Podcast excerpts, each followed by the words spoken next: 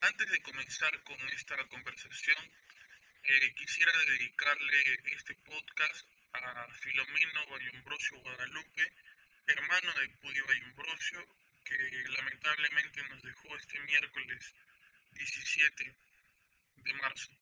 Eh, la familia Bayombrosio, en general, junto con Filomeno, toda la familia Bayombrosio, representa um, las bases fundamentales de la cultura afroperuana en el Perú. Y es por eso la magnitud de esta pérdida. Quisiera aclarar que esta conversación está saliendo con la autorización de PUDI. Eh, tuvimos nosotros una conversación respecto a, a, si es que iba a salir o no esta entrevista en estos momentos, eh, que su familia está pasando por una situación delicada y él me dejó un mensaje que, que voy a guardar y voy a atesorar siempre en mi corazón y cada vez que, que realice un proyecto, ¿no?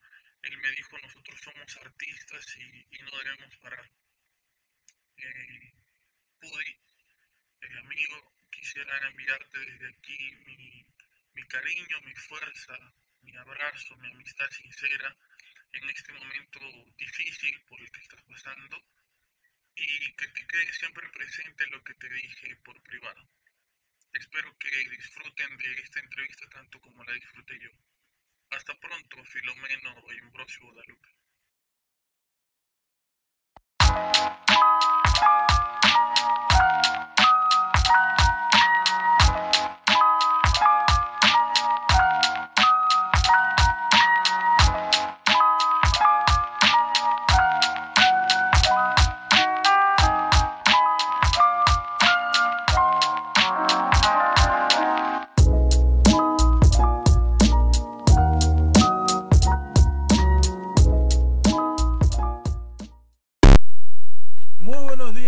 Tardes, muy buenas noches, muy buenas madrugadas o cuando sea que estén escuchando esto y sean todos bienvenidos a una sesión más del podcast Habla Pablo. Pudi, ¿a ti te gusta Charlie García?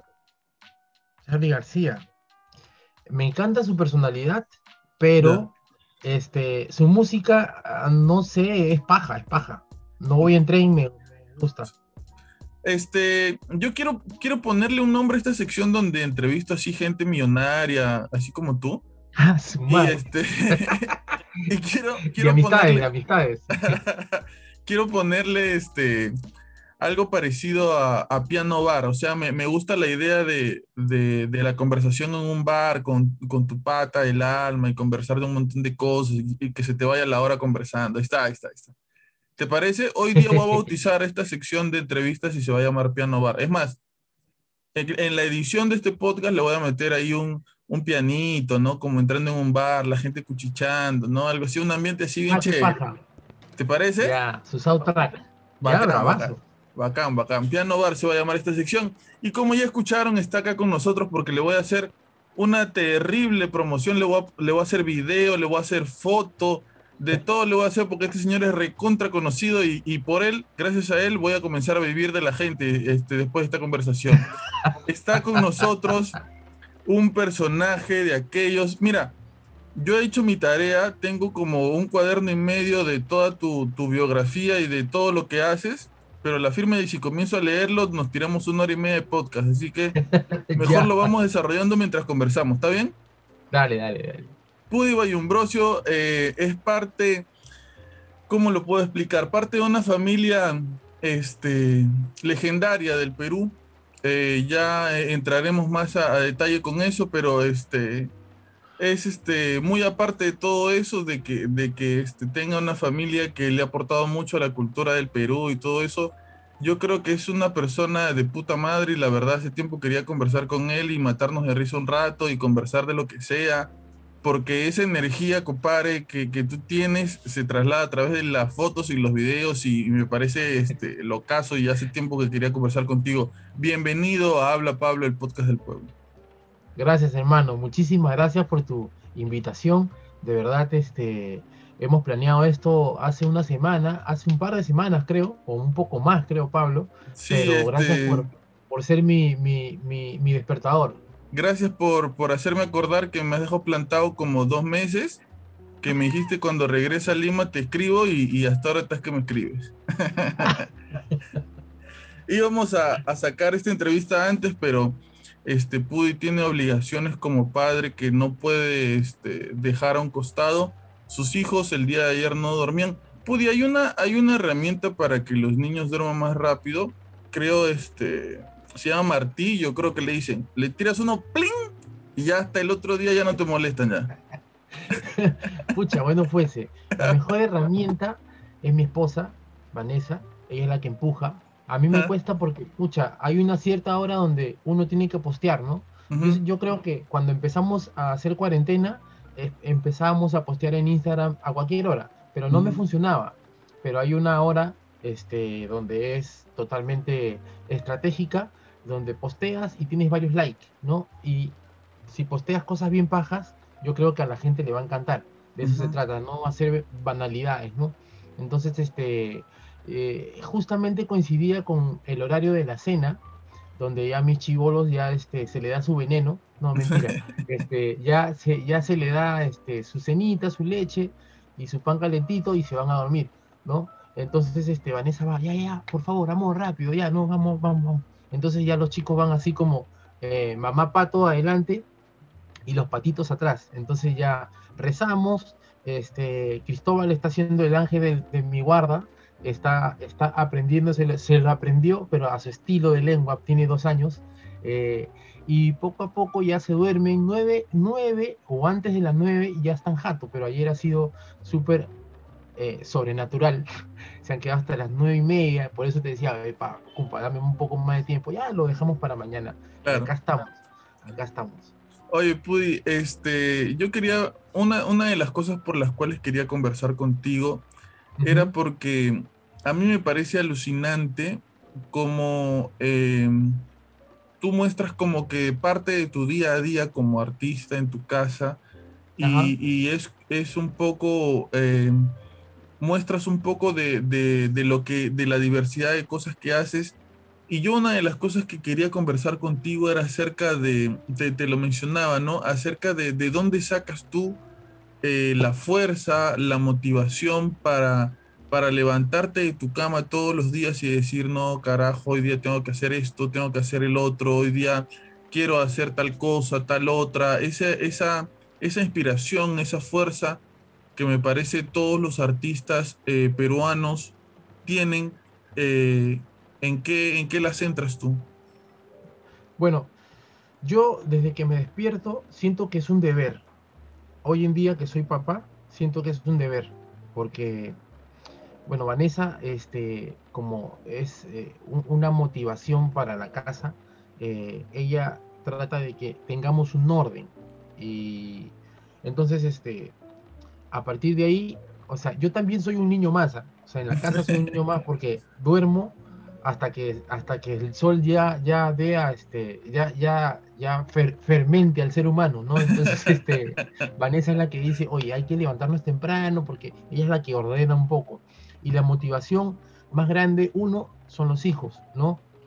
Son los hijos porque ellos te ven y ellos todo absorben, todo absorben. Entonces, si le estás dando un mal ejemplo como jatear hasta muy tarde, qué sé yo, pucha, que van a hacer de ti más adelante, ¿no? O sea, va, va, vas a tener un reflejo este, negativo quizás, ¿no? Este, pero más allá de todo, eh, dejando a mis hijos y a mi familia de lado, ya yo sé que no se le deja de lado, pero en este aspecto yo pienso que el aprendizaje, yo como persona, el aprendizaje nunca, eh, nunca para, día a día yo pienso que el ser humano debe ser consciente de que está aprendiendo, porque el tiempo que pasa, ya un segundo ya pasó, ya otro segundo que sigue, tienes que hacer algo más positivo, ¿me entiendes? Entonces eh, no hay que decaer en lo que ya está pasando, entonces hay que ser productivo poco a poco, segundo a segundo, minuto a minuto, hora, hora tras hora, día tras día, año tras año, meses, qué sé yo. Entonces yo pienso que si tienes en la cabeza esa premisa, eh, yo creo que las cosas se van a ir a flor, ¿me entiendes? O sea, van a ir floreciendo, ¿no? Eso creo que e-, es, es, mi día a día, es el pie derecho o el, pie izquierdo que yo pongo cada vez que me despierto. Yo creo que, y te lo digo esto para ti personalmente, yo creo que cuando las personas hacen las cosas con pasión, terminan influenciando a otras personas sin darse cuenta, sin, sin quererlo quizá. Y es lo que, lo que yo siento que tú haces, y, te lo menciono porque este, yo veo mucho en ti ese, ese positivismo y esas ganas que, que contagias, ¿no? Eh, ¿tú, ¿tú, crees que, que eh, antes, antes, antes de, la pregunta, ¿cuántos hermanos tienes, Pudi? Eh, nosotros somos ocho hombres, ocho, hombres y siete mujeres. muchas personas, o sea, la suma es 15, ¿no? Pero muchas personas se ponen a decir, ay, ¿te acuerdas de tus hermanos? Claro, me acuerdo, te lo nombraría, pero me tocaría el día entero. Entonces sí, somos 15 hermanos, 15 felices hermanos, este, que vivimos aún con muchas cosas familiares, no separación familiar, sino que hay una separación física, pero, eh, eh, pero el arraigo familiar está todavía. Tenemos un WhatsApp de, hermanos donde si uno no contesta un día, al toque ya el otro, oye, eh, ¿qué, ¿qué, pasa? O sea, lo, lo, lo, cita, ¿no? Con el arroba. ¿Qué pasa con este? ¿Qué pasa con este? ¿Qué está pasando? Por favor, pueden comunicarse con él. Y entonces, yo tengo una hermana mayor que vive en España, en Medinaceli, y está día tras día motivándonos porque tenemos un hermano enfermo, está en los Estados Unidos. Entonces él, él, tuvo una hemiplegia, un derrame, mejor dicho, este, y está grave, pero está evolucionando poco a poco. Eso toma mucho tiempo, entonces ahí estamos empujando. No tengo, tengo dos hermanas con COVID, pero están bien, así que estamos conversando con ella día tras día. Entonces la unión familiar y el arraigo familiar tiene que permanecer siempre allí, ¿no? Y tú tienes un gemelo, creo, ¿no? Él quiere ser mi gemelo, pero no, no, no, nunca lo va a hacer. Él es mi mellizo, él es Roberto, mi hermano me hizo. Él nació antes, dice que los mayores nacen después, porque están programados, no sé, están programados para nacer antes, ¿ya? O es un floro, no sé, pero mi mamá me decía siempre eso y hay un estudio incluso donde el mayor eh, nace después. Entonces es medio raro, pero bueno, yo soy el hermano de, de Roberto, somos mellizos, tenemos 37 años ya, ya ahorita el 22 de marzo cumplimos 27 años, no, 37, 27, cuánto quisiera, este, y ya estamos en la suma, pues, en la suma suma. ¿Y tú crees que, que la crianza de, tus papás eh, y el haber crecido tú con tantos hermanos, eh, ¿cómo has llevado tú eso a la crianza ahora con, con tus hijos? Ah, a ver, mira, cuando yo veo mi niñez, yo veo el papá no hablaba, ¿no? El papá agregaba un par de cosas de los errores que yo tenía o de las, ¿cómo te puedo decir? De, las travesuras que yo hacía, ahí sí saltaba mi papá. Pero mi mamá en todo, ¿no? En la sinceridad, eh, ella me interrogaba si yo mentía, ella me decía si estaba cómodo, ella estaba pendiente de todo, ¿no? Entonces mi papá tenía un rol, creo. Tú no, o sea, mi mamá le decía, tú no ves a tus hijos, tú no los tocas, tú nada, tú solamente corrige así nomás, ¿entiendes? Y mi mamá era la encargada de todo, ella era la que me cambiaba, ella era todo, ella era la que me pegaba de alma, me enseñaba, ¿ya? No, tienes que aprender así, papá, papá, es a la antigua, ¿no? Entonces, este, ella llevaba un rol y una, y una, ¿cómo se llama? Una responsabilidad que la vivió desde muy niña, porque mi mamá, cuando ella, ella es la hermana mayor de sus hermanos, mi abuela cuando salía, pues, este, le decían, ¿cómo le decían? Eh, cuando andaba de, parranda, no, de jarana, de, parranda, creo algo así, ¿ya? Pero a la antigua. Entonces se perdía, por ejemplo, viernes, fin de semana, y regresaba martes. Y mi, y mi mamá se quedaba con sus hermanos, como hermana mayor, y les cocinaba, les cambiaba mayor, el pañal al último, por ejemplo, era bien maternal, eran, pues son como nueve hermanos, algo así, ya no me acuerdo, o eran como nueve hermanos. Entonces, este, a raíz de eso, ya mi mamá ya estaba ya, eh, tenía un molde increíble para cuidar a sus 15 hijos, imagínate, ¿no? Entonces, como yo soy el último, yo he ido viendo, no, yo he ido viendo, no, yo soy testigo de los que ya fueron mayor, los que ya me cuidaban, o las que me cuidaban, mis hermanas también, ¿no? Cuando mi mamá iba al campo, por ejemplo. Entonces, yo hoy en día, en, contexto, cuando veo a mis hijos, yo, eh, cuando no quieren comer o qué sé yo, yo les pongo un ejemplo de que nosotros, eh, como familia, siempre valoramos el almuerzo, ¿no? No es que estamos en un menú y decimos, no, yo quiero huevo, no, yo quiero lo otro porque a mí no me gusta esta carne, no, porque no, todos comen lo que hay en mesa, dijo mi mamá, así, y siempre yo la cito, ¿no? O cuando, eh, por costumbre, pues, ejemplo, ¿no? Ejemplo, eh, mi esposa si licúa el, el, el, frijol, yo le digo que está mal, porque mi mamá me enseñó que esto y lo otro, y los bebés deberían aprender de esta manera. Entonces a ella le jode, le jode, ¿ya? Pero ella tiene esa base y la tiene a mi mamá en lo alto, ¿no? En lo alto, porque imagínate, ¿cómo no vas a tener una madre en lo alto si tuvo 15 hijos? ¿Entiendes? Este, es, es alucinante porque eh, tú dices mucho, hablas mucho acerca de la educación a la antigua, ¿no? Yo, yo, yo recuerdo exactamente lo mismo porque yo también soy el último, no tengo tantos hermanos, pero tengo tres hermanas mujeres. Y el tema de, de la comida siempre fue, yo creo que, que, por eso tengo sobrepeso, hermano, porque mi mamá siempre me decía que se tenía que comer todo de la comida. Y si por casualidad te servían de más, Aún así te lo tenías que comer todo y si era algo que no te gustaba, igualito te lo tenías que comer todo. Todo. Entonces, esa, esas costumbres, ¿no? De, las mamás antiguas, ¿cómo, cómo, ¿cómo haces tú? Por lo que te escucho, me parece que eres creyente, yo también soy. ¿Cómo, ¿cómo haces para en, en, en el ambiente en el que estamos viviendo con tantas cosas que quizás a veces nosotros mismos no entendemos y no sabemos cómo eh, enseñárselas a nuestros hijos.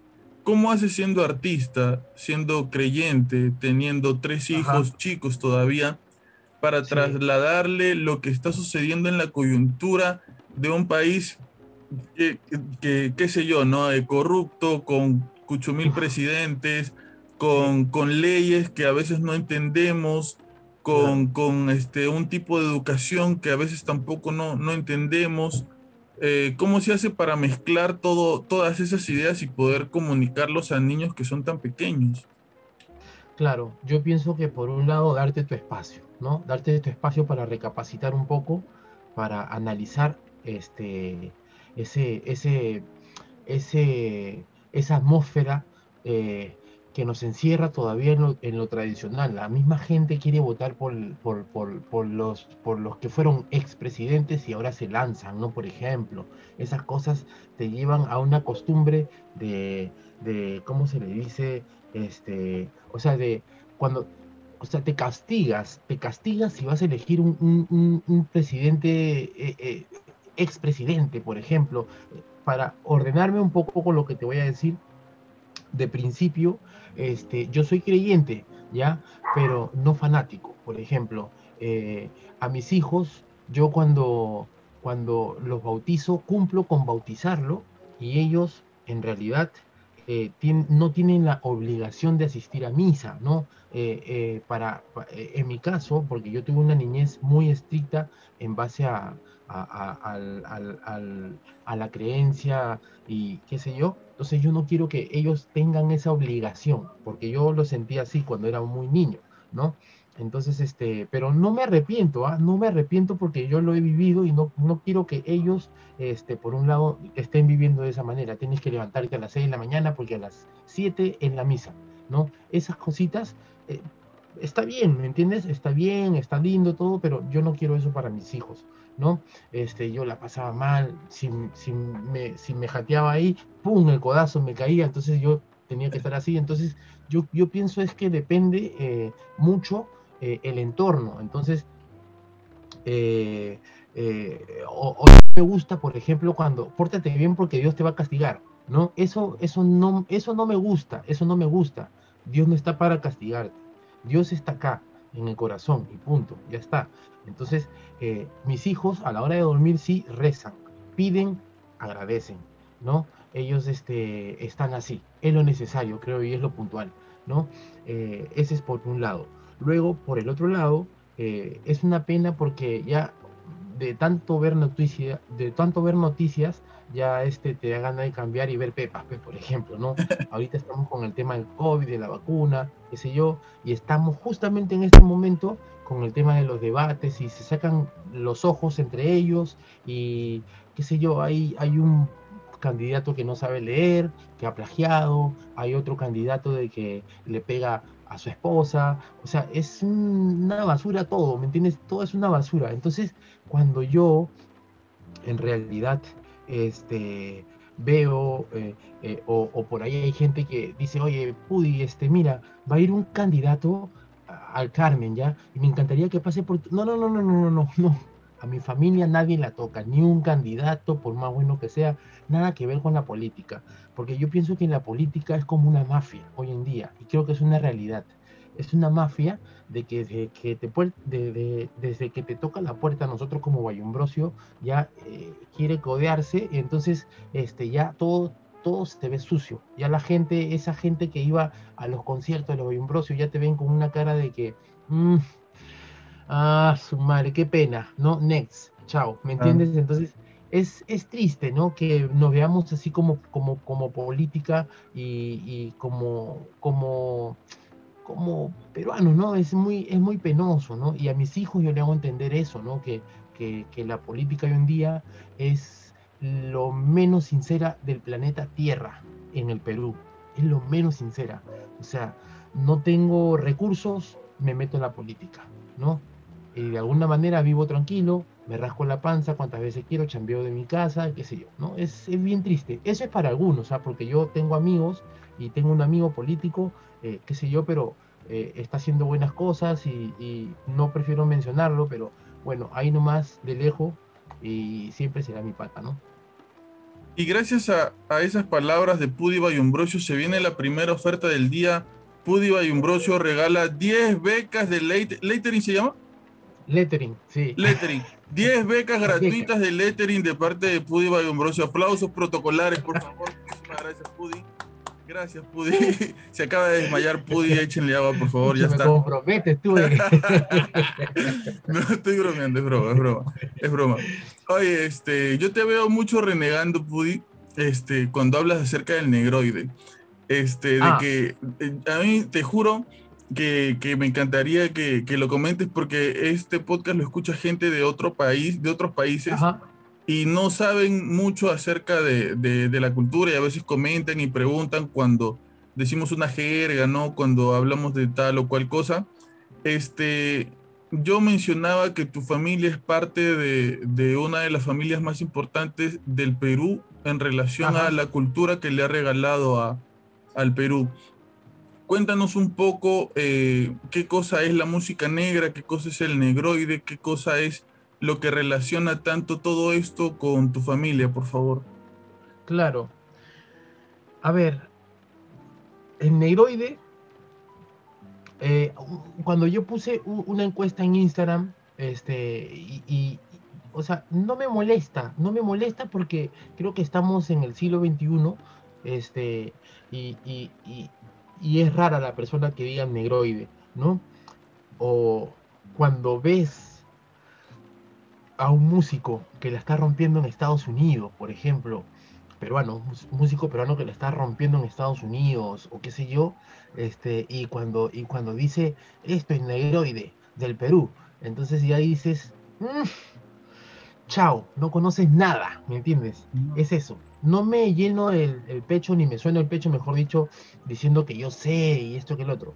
Pero eh, el, término negroide, Un chico me mandó un, reaccionó a, a, mi, a, mi, a mi parodia o, a, mi, a mi chiste o a mi sarcasmo, qué sé yo, reaccionó y me, y me dijo eh, como que negroide era una similitud de, de, lo, de, lo, de lo no sé, hace siglos, muchos siglos, qué sé yo, y, de ahí era un término donde se, se hacía mucho con otras personas, ¿no?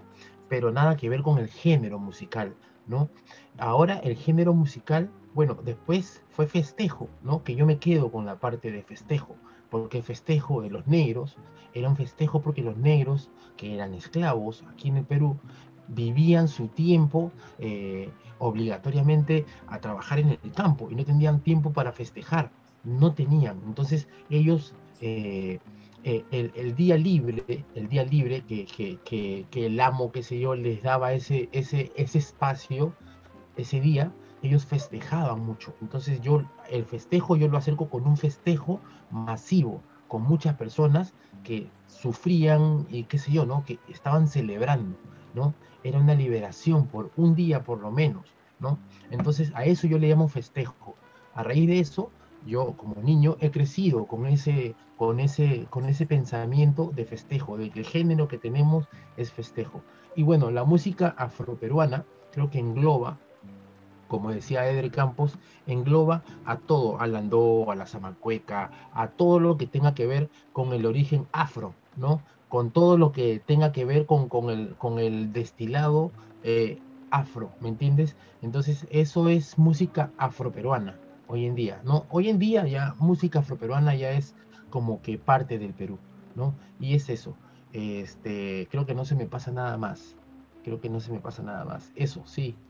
Eh, una, una, pregunta un poco, un poco, no sé, delicada quizás, si te la hago a ti, porque yo siento que, que podrías abrirnos un poco el pensamiento con, con tu respuesta. Aquí en el Perú tenemos em, algunos problemas, siento yo, eh, con ciertos personajes que salen en la televisión que, que, imitan a, a, a personas de la sierra, personas este, eh, de raza negra y etcétera. Y cuando me ha tocado la oportunidad de conversar con alguien acerca de ese tipo de temas, eh, algunos lo sienten como que algo que no, no, no, no les importa, a otros sí les afecta. Eh, yo siento también, yo veo que como que, por ejemplo, tú puedes tener a, a un amigo y puedes este, hablarle, eh, eh, eh, puedes llamarlo negro y, no tiene que ser necesariamente ofensivo, ¿no? O sea, no lo dices con intención de, querer herirlo, ¿no? De hacerlo sentir menos. Claro. pero quizás, y, y, quería preguntarte esto, ¿tú, tú sientes que, que personajes que salen en la televisión, eh, ofenden, eh, tú te has sentido ofendido eh, por tu raza, por, por, personajes como por ejemplo este, el negro mama o, cosas así, ¿tú sientes que, que, es algo que a ti en lo personal te, te afecta o tú te has sentido alguna vez discriminado? Mira, este, de que me afecta, no me afecta. Uno, te quiero poner en contexto. Yo no soy sensible pero me hago respetar siempre, ¿no? Este, ante las ofensas de quien sea, de quien sea, ¿me entiendes? Eh, me hago respetar. Dos, es que eh, no me ofende a mí, no, no, me ofende en lo personal, no me ofende, pero doy mi punto de vista. Quizás eh, estos personajes que hacen esta, esta, ¿cómo se llama? Esta imitación o, tratan de, ¿cómo se llama?, de, reflejar cómo es el negro, eh, eh, creo que ya eh, hay, un, hay, una, hay, una, hay una distorsión, ¿no? Hay una distorsión física, ¿no? La jeta larga o grande, ¿me entiendes? La proporción de, la, de los labios, los ojos, este, quizás el nombre también, el nombre, porque sí, pues ofende, ¿no? O sea, tú, o sea, es como que le das de comer por la tele eso a los niños, ¿no? Y los niños van a crecer con ese pensamiento. Y el niño que está aburrido por la calle, este, o hacerse el bacán entre amigos, te ve por la calle y te va a decir, negro mama, ¿me entiendes? Esa vaina no tolero, yo no la tolero eh, y no quiero eso para mis hijos tampoco ni para mi familia, ni para el otro del vecino negro, ni sea blanco, sea cholo, sea chino. No, no, no, no quiero eso, ¿no? Este, y no puede ser físicamente, ¿ah? eh, también, por ejemplo, cuando vemos comerciales como, eh, por ejemplo, un comercial, si aparece un negro, tiene que hablar como negro, tiene que hablar como negro. Los negros no hablan diferentes, los, negros hablamos normal como estoy hablando yo, como estás hablando tú, qué sé yo, pero cuando empezamos a, a, darle una etiqueta de cómo hablan, ya todo se, se rompe, ¿no?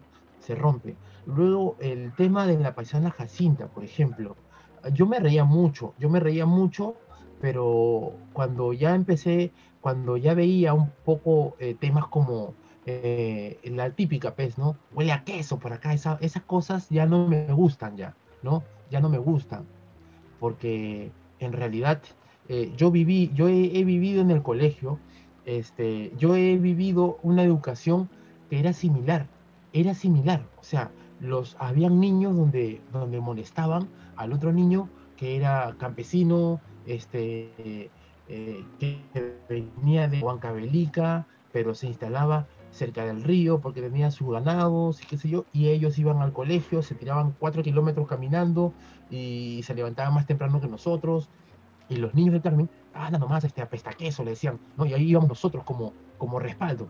Oye, ¿qué te pasa, compadre? Oye, trátalo bien, compadre, ¿qué te pasa, no? Era como una, una pastilla de esa huevina, este, darle eso a, a, nuestros amigos propios, ¿no? Porque venía otro chico de otro lado que casi no nos conocía.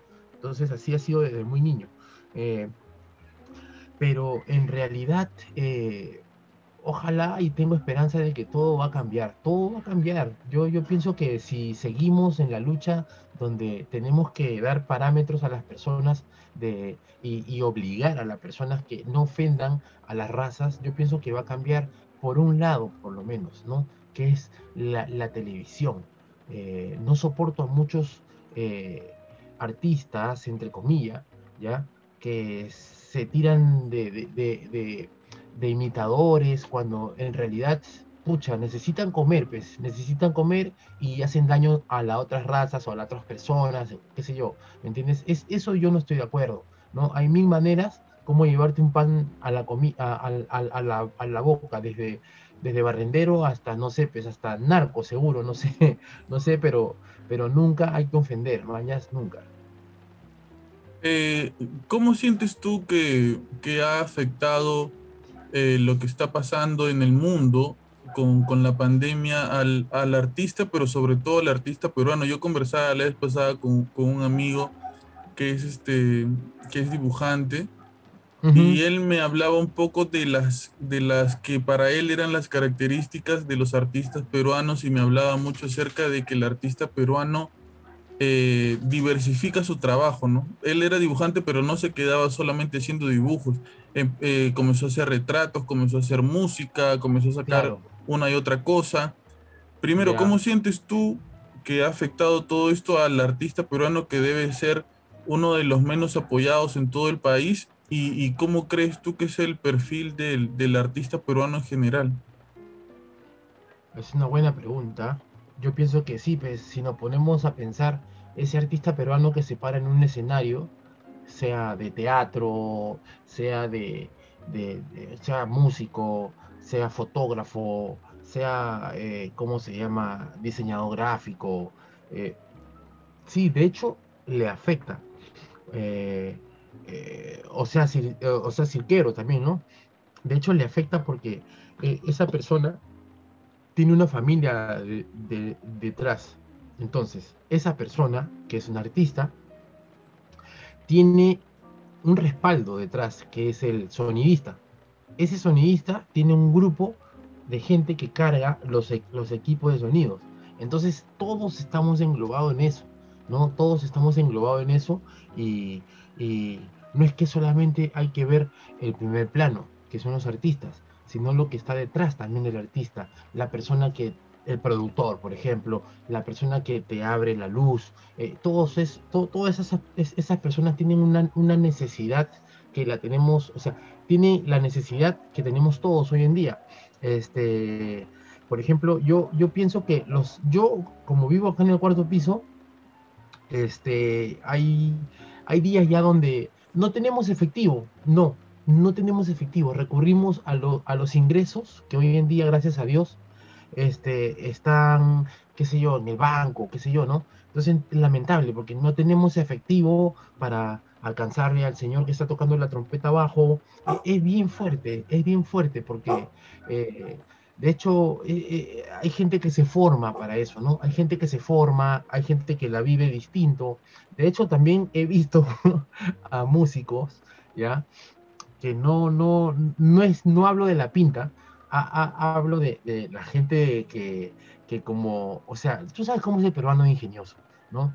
Yo sé que Ah, y yo sé de música que hay trompetistas o saxofonistas que, que pasan por aquí y pues no, no, no das nada, pecholo, no, te lo juro, no, no das nada, no, no das nada, pero son gente que se reinventan y que tratan de, de, de, trabajar día a día, ¿no? No lo, no, no, no quiero decirte que soy más que ellos, no, sino que yo conozco nada más, pero no gato por liebre, pues, nunca, por favor, no, nunca. ¿no? Y yo como artista, se me cerró una puerta, se me cerró una puerta y una puerta bien, esperanzadora porque era trabajar como, músico en el circo de la tarumpa. Este, mis compañeros tienen muchas responsabilidades, eh, tienen a sus hijos en, bueno, en buenos colegios, eh, por el bien de cada familia, ¿no? Este, y todos ellos se han dedicado a otra cosa o se están dedicando a otras cosas. Yo, por ejemplo, yo me estoy dedicando a algo que sí forjé por cinco años, que es el diseño gráfico, ¿no? Felizmente, a Dios gracias, eh, tuve eso como, eso como un plan B, ¿no? Ahora me está yendo bien, estoy haciendo logos, estoy este, haciendo cosas personalizadas, estoy trabajando con el taller de lettering, entonces sí me va bien, por un lado, ¿no? Eh, y sí, pues, o sea, hay, hay cosas tan pro y tan contra que, que, bueno, hay que apechar nomás. Y gracias a eso se viene la segunda oferta del podcast. Eh, Pudiba y está sorteando 58 vacantes de percusión enseñadas personalizadamente por él. Va a ir a sus casas a enseñar. Pudi, ¿desde cuándo es más o menos? Ah. ¿Desde cuándo empieza? desde diciembre de 2020, de 2020. Ah, ya. este, personalmente, lo único que tienen que hacer es mandar este, una foto este, con, con reproduciendo el podcast en, en, Spotify y ahí ya le, le mandamos, le decimos los ganadores. Este, algo, algo que, que, que justo comentaba contigo que, que es sobre, sobre ti, sobre tu, tu historia es la parte musical, ¿no? Justo ahora comentaba sobre eso. Eh, ¿Cuál es la, eh, qué es lo que más te jala al oído tú que tanto has escuchado este, música negra? ¿Qué es lo que, lo que tú reproduces en, tu casa cuando te quieres relajar? Yo supongo, supongo que eh, quizás se relaciona un poco, ¿no? Supongo que es escuchar, este, no sé, hip hop, jazz, música con un poco de, eh, con un, con un este, bajo un poco pesado, ¿no? Eh, que se marque bastante el, el, el, bombo y caja, algo así. Uf, sí, mira, yo ahorita hace, hace un rato estaba escuchando este eh, Pagochi. Pagochi, sí. Eh, estaba escuchando, es un género romántico brasilero, ya es como de la bossa nova un poco más adelante, pero tiene batería. Se está votando un poco Pudi Bayumbrosio con sus conocimientos musicales, ¿no? me está diciendo, ah, me está explicando porque sabe que yo no sé y se está votando. Explica, Pudi, por favor. El Pagochi, o sea, este, eh, es un acercamiento, bueno, de hecho alguien sabe mejor que yo, este, pero lo estoy recién escuchando es un género ya que va de lo, de lo, de lo, ¿cómo se llama? De lo bosa, de lo bosa a lo, a lo romántico bien este R&B. El R&B viene de los americanos, ¿no? Esa música como que... Una romanticona. Claro, va por ahí, ¿ya? Va por ahí. Hablando del R&B y me mando a los Estados Unidos, estoy escuchando, como siempre, música gospel, ya la música esa, este, esa religiosa, pero no porque la religión, no, no, no, estoy escuchándolo porque eh, la capacidad de cantantes, músicos y de coristas es intensamente insuperable, ¿no? Me gusta mucho eso. Porque el gospel era como que, como que la música religiosa, pero como que le cambiaban la letra, creo, ¿no? Sí, en realidad, eh, bueno, tiene, todo que ver con Dios, ¿no? Un Dios que no, que no está ahí físicamente. Ellos, les, e, ellos están, o sea, las iglesias gospel tienen a una cruz, nada más. Tienen una cruz, ¿no? Pero en sí tiene que ver mucho con Jesús. Siempre dicen Jesús, este, aleluya, y mano para arriba, y qué sé yo, pero... Pero se meten un tonazo en sus misas. Un tonón. Es bien paja. Luego estoy escuchando también este, Nina, Nina Simon, eh, la música de Nina Simon, que me encanta también. Eh, luego estoy escuchando un montón de cosas bien pajas. Mira, yo te voy a recomendar dos. Para que veas que yo sé. A ver. Mira, uno es Charles Bradley. Charles. Así como Charles. Ah, Charles. Bradley. Ya. ¿Ya?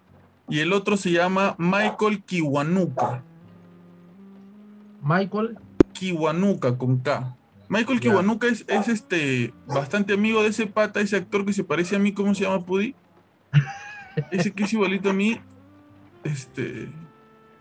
Jason Momoa, ¿no? Jason Momoa. Su pataza de Jason Momoa es. Michael Kiwanuka. Yo, eso, esos dos patas, mira, este, tú, tú los vas a escuchar y cuando te vacile una canción lo metes en tus historias y me etiquetas, porque son alucinantes, alucinantes. alucinantes. Genial, Este, eh, ¿a ti te, te, te, jode, te molesta cuando quizás vas a una reunión y te dicen, este, Pudi toca, Pudi baila, Pudi el festejo, Pudi esto, o, o ya te estás acostumbrado ya? No, e-, eres perfecto, hermano, con la pregunta. Ahora, aquí voy a dejar claro a muchas personas. Mira, te voy a contar muchas, eh, quizás un par de experiencias, ¿no?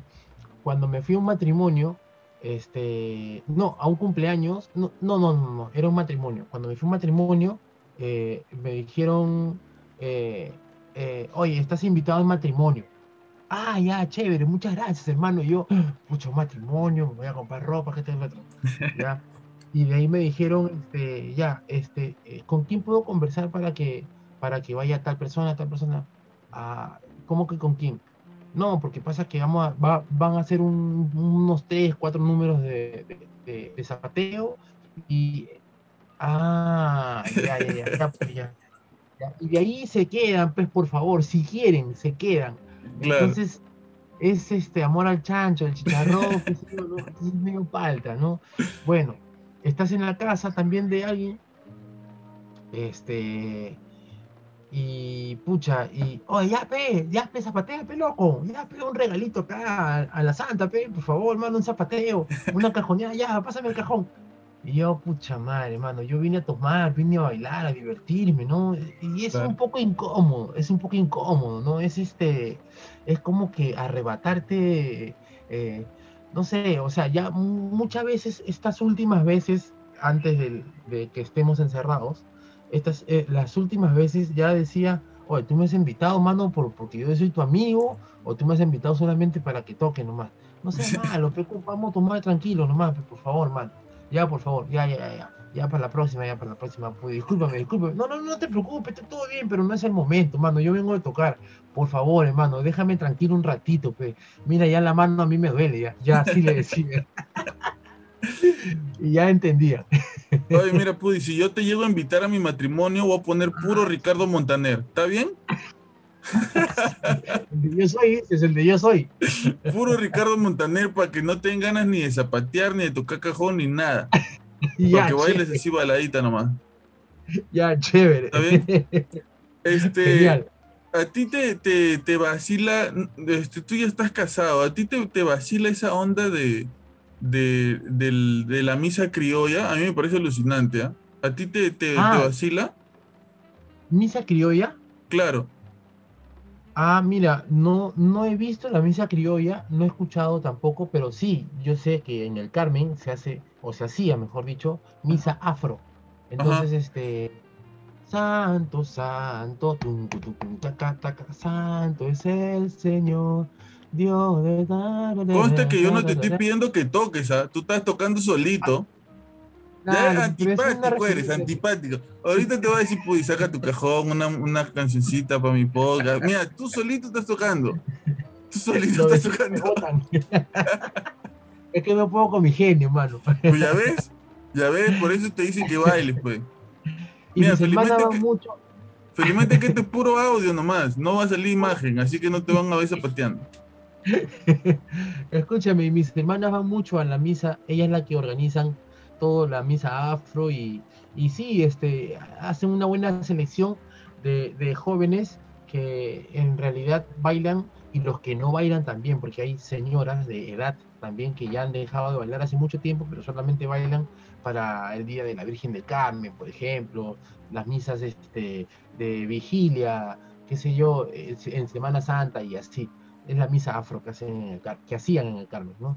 Se, se relaciona mucho la, la, cultura peruana, en general, no solamente la, la negra, ¿no? Eh, la cultura peruana este, de las serranías mucho con, con, la religión, ¿no? Yo creo que las fiestas más bonitas de, del Perú en provincias son las que tienen que ver con la Virgen de un lado, el Señor del, ajá, el Señor de otro lado.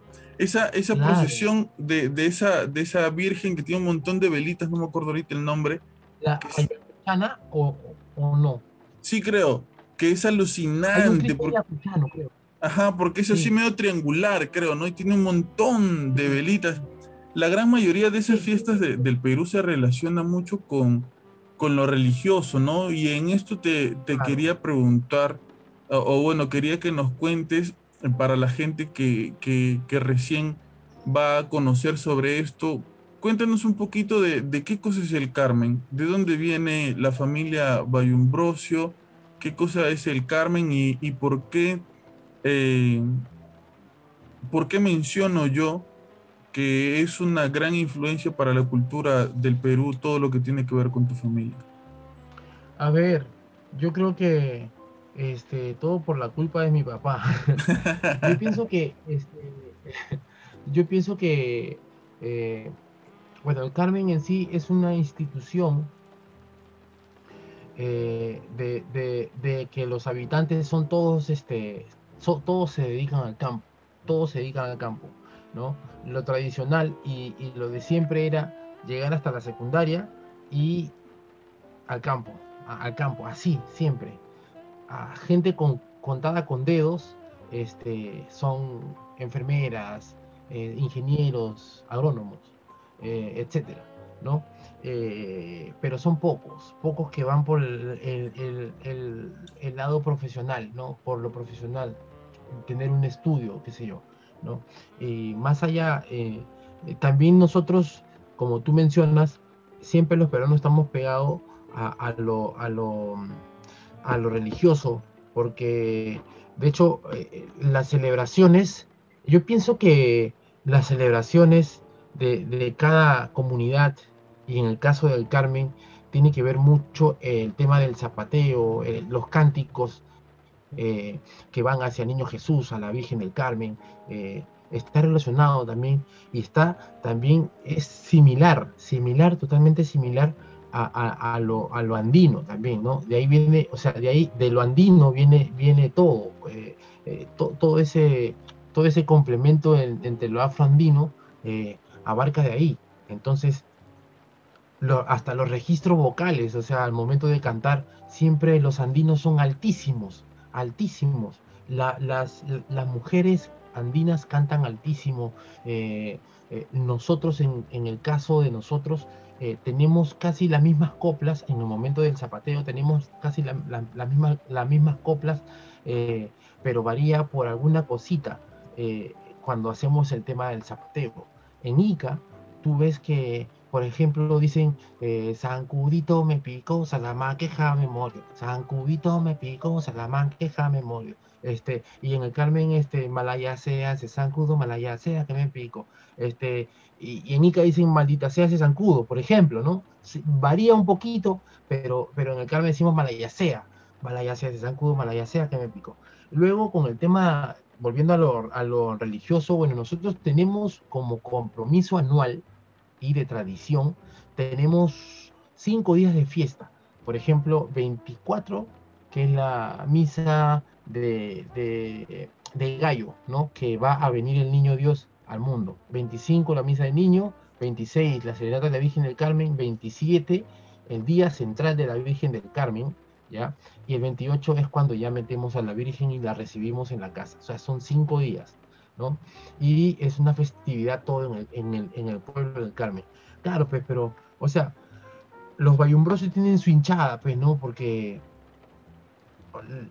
la hinchada es, pucha, músicos peruanos también que gustan mucho y son simpatizantes de, de, lo que nosotros también estamos haciendo en el Carmen, por ejemplo, ¿no? Eh,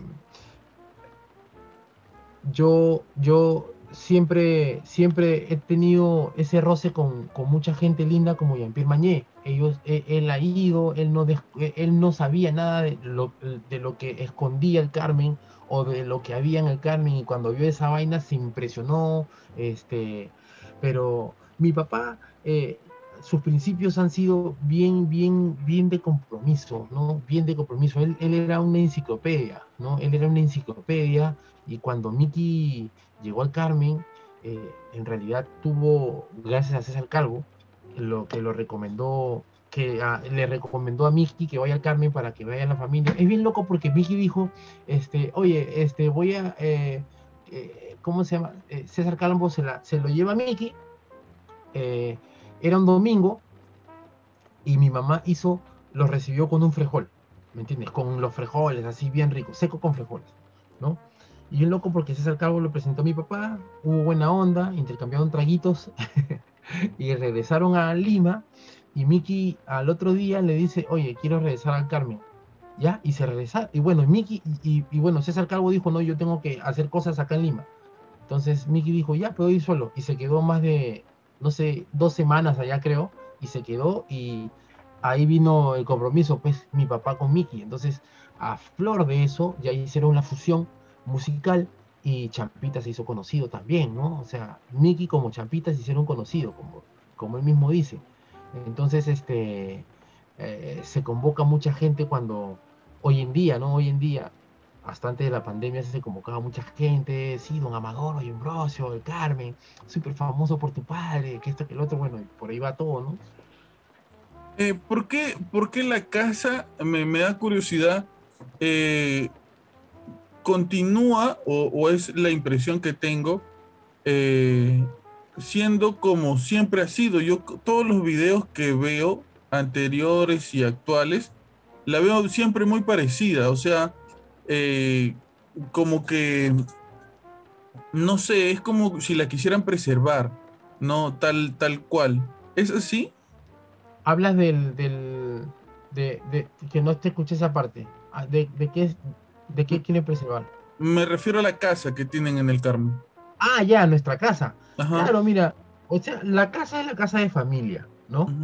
La casa es la casa de, de, la familia donde encuentras un montón de fotos son fotos donadas de las personas que han tomado foto, por ejemplo, si hoy día estamos en el 2021, eh, gente que llegó en los 70, por ejemplo, ¿no? Eh, hay muchas fotos, entonces desde, que mi papá era muy joven y estaba casado con mi mamá, hay muchas fotos, hay un montón de fotos, hay fotos tanto eh, en las paredes como debajo de la cama, ya no se pueden poner más fotos ya, hay un montón de fotos, entonces este aparte de la hospitalidad que tenemos los carmelitanos y sobre todo mi familia, ¿ya?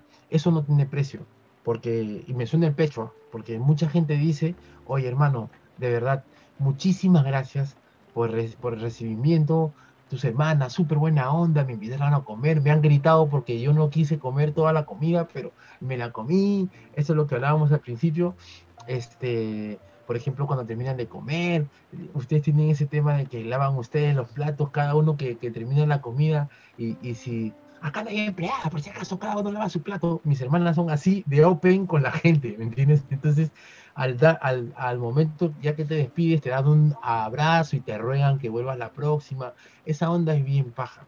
Entonces, la gente siente ese acercamiento familiar y ya no quiere regresar a su origen, ¿no? Ya se quedan con ese tema. Entonces, e, eso hace de la casa un valor bien grande, ¿no? Este, e, es indestructible esa, esa casa, porque mi papá, como era albañil, también creó esa casa, también construyó esa casa, y la mitad del centro poblado, el Guayabo, ¿no? En la época del terremoto, esa casa no se cayó, y no se cayó las casas, no se cayeron las casas que hizo mi papá en el centro poblado. Entonces, este, tuvo una buena, un buen cimiento, como, como decía mi papá. Entonces, imagínate qué, qué, qué valor tiene esa casa, ¿no? Es, es, bien baja, es creada por, mi, por mis padres, ¿no? Hay una foto bien bonita, este, que está mi papá y mi mamá agarrándose de la lámpara, ¿ya? Están en la parte del corral y se ve que están haciendo hueco para que de ese barro hagan, hagan, hagan los adobes y de ahí construyan, qué sé yo, ¿no? Es un compromiso familiar, ¿no? Oye, hermano, ¿y tú, mmm, personalmente, tú cómo sí. estás? Yo, yo te pregunto esto porque eh, a veces instintivamente respondemos rápidamente bien, ¿no? Sí. Eh, ya, ya porque sí, pero este, creo que en estos tiempos jodidos un poco de, de, de pandemia, de, de, tristeza, de familiares o conocidos eh, muriendo, enfermándose, eh, a veces es un poco difícil eh, estar bien, ¿no? Y, y, y, a uno le preguntan, pero le pregunta a su mujer, le preguntan a sus hijos, etcétera, o amigos o familiares, y trata de dar la respuesta rápida para no preocupar. Tú que ahorita estás así con, con tu look de, de, Will Smith en busca de la felicidad, estás igualito, ¿eh? Este, ¿Cómo estás? ¿Cómo estás, hermano? Mira, yo de principio bien. Yo vi, yo viví un, un tiempo separado de esta casa, ¿ya? Eh, y fuera de esta casa tuve mi, mis altas y bajas, ¿no? Las altas son chéveres, pero las bajas, pues, no, no, no tiene, no, o sea, el único poder que tienen las bajas ya uno lo sabe, ¿no? Es, son las peores. Entonces, este, a comparación de del 2019, ya que me encontraba hecho leñas por dentro y por fuera, porque bajé mucho de peso, este, eh, y emotivo, y, y, de manera emotiva sentía que no servía, que sentía que, era, era lo, más despreciante de este mundo, eh, eh, sentía de que este, el Perú sin un habitante como yo estaría mejor, qué sé yo, sentía tantas cosas de que no las siento hoy en día, ¿ya? Este, sea el tema de pandemia, lo que sea, ¿no? Yo pienso que he superado eh, cosas tan fuertes como mirar a las cuatro paredes y decirte, pucha, ¿qué voy a comer hoy día? Preguntarte, ¿no? ¿Qué, qué, qué voy a comer hoy día? Y si no como porque, porque pucha, quiero morirme, este, eh, eso sería viable quizás. Te haces muchas preguntas cuando te encuentras muy solo, cuando hablo de muy solo, ¿me entiendes? Entonces, este, pucha, a comparación de ese año, yo siento que estoy mejor, ¿no? Porque sí, pues, miren lo que tengo, tengo hijos, tengo una esposa, tengo, tengo el carro que me dio mi suegro, ¿no? Tengo, tengo un gato, tengo un perro, tengo a mis hermanas y a mis hermanos en el Carmen, tengo a mis amigos en un WhatsApp que nos matamos de risa todos los días, este, mandándonos memes y, y stickers. Entonces, este, míralo, todo, todo lo que tengo. Tengo la capacidad de, de, enseñar, tengo la capacidad de conversar con gente muy importante en este círculo, ¿no? Tengo la capacidad de que la gente me diga, oye, Pudi, ¿puedes hacerme un logo para esta vaina? Te voy a pagar tanto, dime cuánto es tu monto. Este, esas cosas, ¿no? Yo pienso que de ahí empecé ya a valorar un poco más la existencia, porque si vine con este con, si vine a este mundo, tengo que dar un mensaje. Y el mensaje, ¿a quién se lo doy? A mis hijos. A mis hijos, porque así me van a recordar para toda mi vida, para toda su vida, mejor dicho. O sea, el mejor ejemplo que, o, o el mejor mensaje que puedes hacer es obrar bien para que ellos te recuerden con esa alegría, no que seas un padre hijo de puta y que seas un maldito con tu familia y qué sé yo, este, porque sabes que si, cuando te mueras se van a librar de ti, ¿entiendes? O sea, yo no quiero que se libren de mí, sino que me extrañen y que me recuerden con toda la alegría. Ahora siento eso, ahora estoy feliz, eh, vendrán muchas cosas más y bueno, lo pasado parece mentira, pero quedará pisado, pisado. Este, me da, me da muchísimo gusto escuchar eso, de verdad. De verdad que me da mucho gusto porque eh, yo te lo decía cuando comenzábamos a conversar. Eh, a veces cuando uno hace cosas con pasión, termina influenciando a otras personas sin darse cuenta y sin quererlo. Este, yo te puedo decir eh, muy sinceramente que no una, muchas veces eh, tus fotos, las cosas que has compartido, algún video, algún comentario tuyo, me ha servido mucho para levantarme de mi cama y hacer las cosas mejores.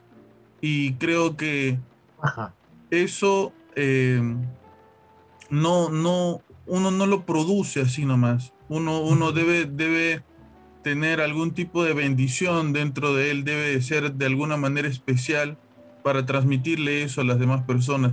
E, es más, junto con, mi novia estamos este, emprendiendo ahorita en, todos los trámites este, de compras de, para hacer este, polos y crear nuestra propia marca, porque ah, veía cómo, cómo, cómo, este, había subido tú tu, tu, este, tus poleras de, de, habla cumpa y yo decía, carajo, qué, qué paja, ¿no? Qué chévere.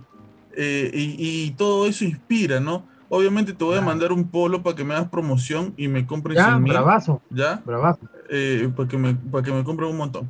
Este, y, y yo, sé, yo siento que es importante decir esto, porque uno no sabe a veces la persona que a, la que le vio la foto, que, que, le vio hacer este comentario, etcétera, no sabe por lo que la persona está pasando o por lo que esa persona ha sentido en algún momento, ¿no? Y no sabe qué hay detrás.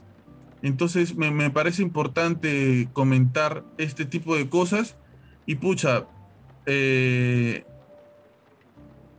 es creo yo eh, súper especial el mensaje que acabas de dar hace un momento para todas las personas que, que, en este momento están pasando por algo parecido, ¿no? Yo cuando finalizo los podcasts digo, ¿no? Si tú estás pasando por algo difícil, si tú estás triste, escúchanos, acompáñate de nosotros, ¿no? Nosotros nos acompañamos de ti porque este, casi siempre trato de que la gente se ría, ¿no? De que estemos contentos, porque sobre todo en estos tiempos, loco, o sea, hay gente que la está pasando mal, ¿no? Que la está pasando realmente mal. Claro. y que está sola. Y, yo siento que, el podcast es un poco, acompaña mucho a la gente, ¿no? Porque tú lo puedes escuchar y mientras estás que barres tu casa, estás cocinando, te estás yendo en el carro o algo así. Y, y creo que el mensaje que acabas de dar, súper sincero, siento yo, es este súper especial para gente que está pasando por ese tipo de cosas en estos momentos y no encuentra una verdadera salida. Claro, es bien complicado. Mira, y aquellas personas que se sienten solas, este, como tú lo dices, y no tienen eh, el, mínimo respaldo eh, familiar, yo pienso que lo mejor es, es contar tus cosas a quien quieras contarte, a, quien quieras contarle, ¿no?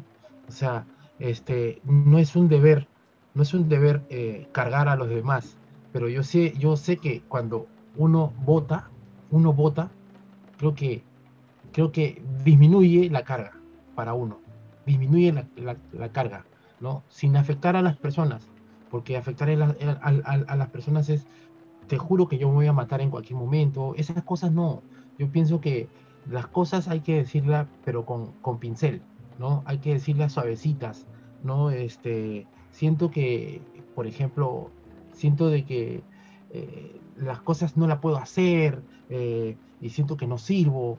Eh, esas cositas se pueden, hay solución para eso, hay solución, porque mientras respiremos, hay solución, mientras respiremos.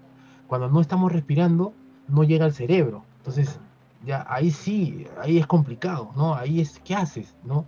Pero mientras estamos respirando y, y el cerebro respira, yo pienso que hay solución. Puedes contactar con otras personas, puedes buscar ayuda, puedes buscar eh, una distracción como dibujar, eh, puedes hacer muchas, leer, leer creo que es la mejor terapia, aparte de dibujar, la mejor terapia. Leer te distrae de todo, de todo.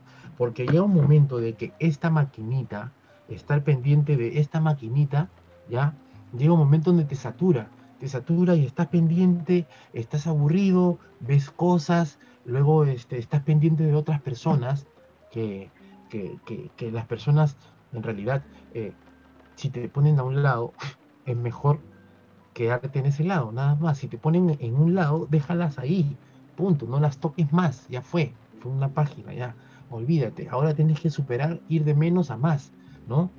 Lee muchas cosas, estas cosas también es paja, pero es un veneno también, es un veneno y está acá, ¿no? Eso creo que, creo que trato de decir, porque eso me estaba haciendo daño un tiempo, pero ahora estoy bien, ahora estoy súper bien. Yo, yo pienso, este, Pablo, que cuando yo hago algún mensajito, los mensajes tienen que tener un, o sea, tienen que tener la punta de la flecha, ¿no? Esa persona tiene que sentirse identificada con lo que estoy haciendo. Entonces, de ahí viene el repost. De ahí viene el repost. Lo hago con esa, con, con esa intención, ¿ya? Porque si hago una cosa, tengo que hacerlo con, con una intención. No le puede gustar a mucha gente, no es mi rollo, o sea, está ahí, no hago daño a nadie, no hago daño a nadie, este, pero no hago las cosas eh, con banalidad, las hago con un mensaje. Eh, es eso, simplemente es eso.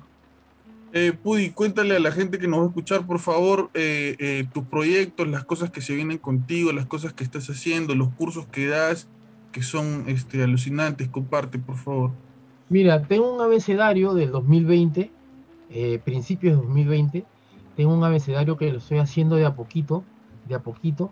Me he quedado en la mayúscula, me he quedado creo en la, en, la B. Este, pero poco a poco, poco a poco, es que he tenido chamba, gracias a Dios, he tenido chamba y lo he dejado ahí. Este, ¿cómo se llama? Los proyectos que más adelante vendrán quizás eh, dar, eh, me han convocado para dar clases en dos colegios. Uno se llama este, Krista, Krista Mac, Mac, algo así, y el otro se llama el, el, New, New School, no sé, el, hay un colegio conocido, Old School, New School, no me acuerdo, ¿ya? ¿Innova School? ¿Ah? ¿Innova School? Innova School, Innova School. Voy a editar los sábados ahí, 10 de la mañana, alumnos de 10 y 12 años. Entonces las cosas van tomando flote. Luego vienen eh, las poleras distancias eh, para el invierno, que ya, que ya está lejos. van a venir las poleras. Eh, y bueno, personalmente como músico, no sé qué vendrá. Espero que salga a flote lo de SAP. SAP es el grupo que más me, gusta porque yo sé que pertenezco al grupo de, mi pueblo, ¿no? que es la gente de la familia Bayumbrocho, mi familia.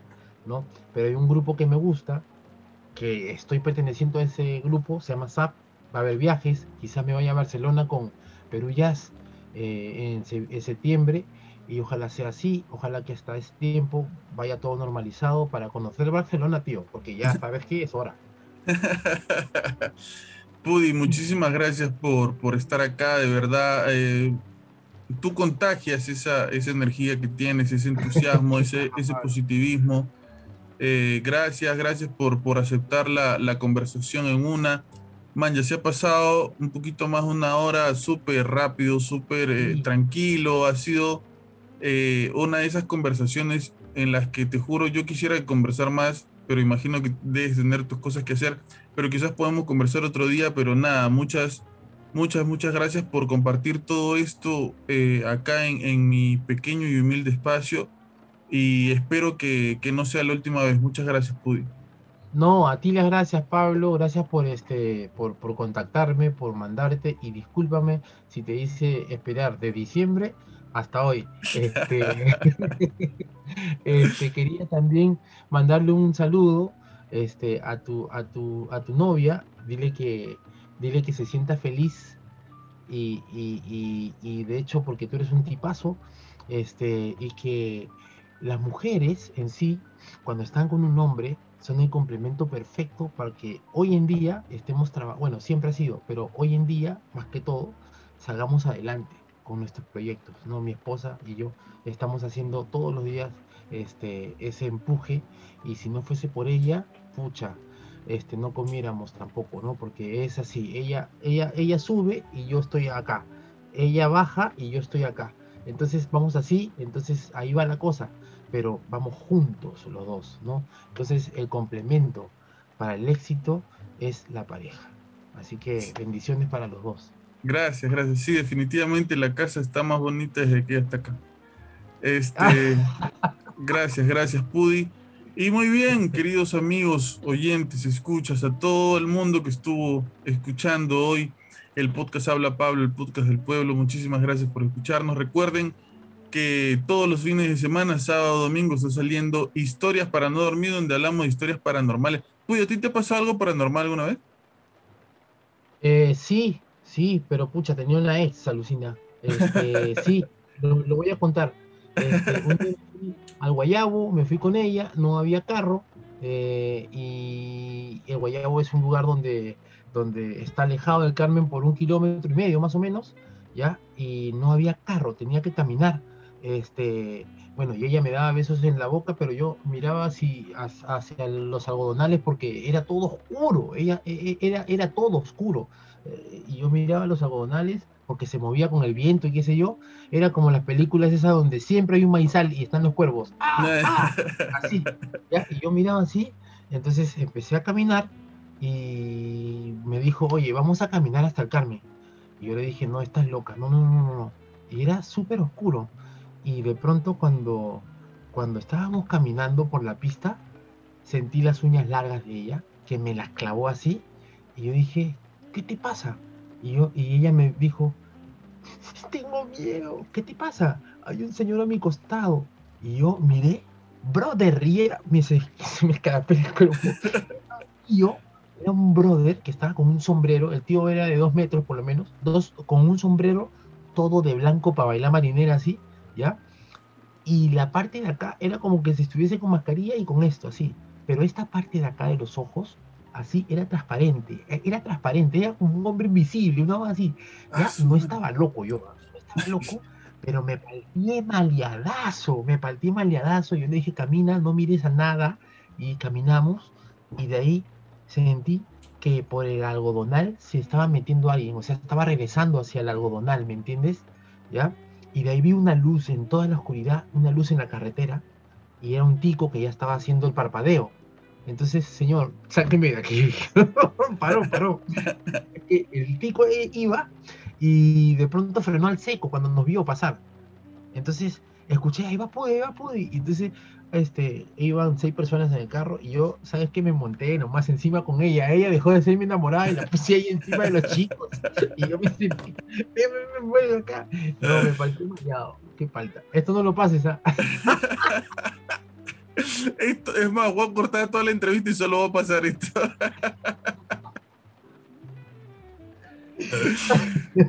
este, bueno, nada. Este, subimos historias para no dormir junto con dos amigos más hablando de historias paranormales. La gente nos envía sus historias, la pasamos en vivo. Todo un chongazo. Este, recuerden seguirnos por Facebook como Habla Pablo, por Instagram como habla Pablo.podcast por Twitter como habla-pablo y muchísimas gracias por, por acompañarnos. Acuérdate que, si tú estás pasando por algo negativo, por alguna tristeza o lo que sea, acompáñate de nosotros, quédate por aquí, escúchanos eh, y nosotros te acompañamos a ti. Esto fue Habla Pablo, el podcast del pueblo. Hasta luego.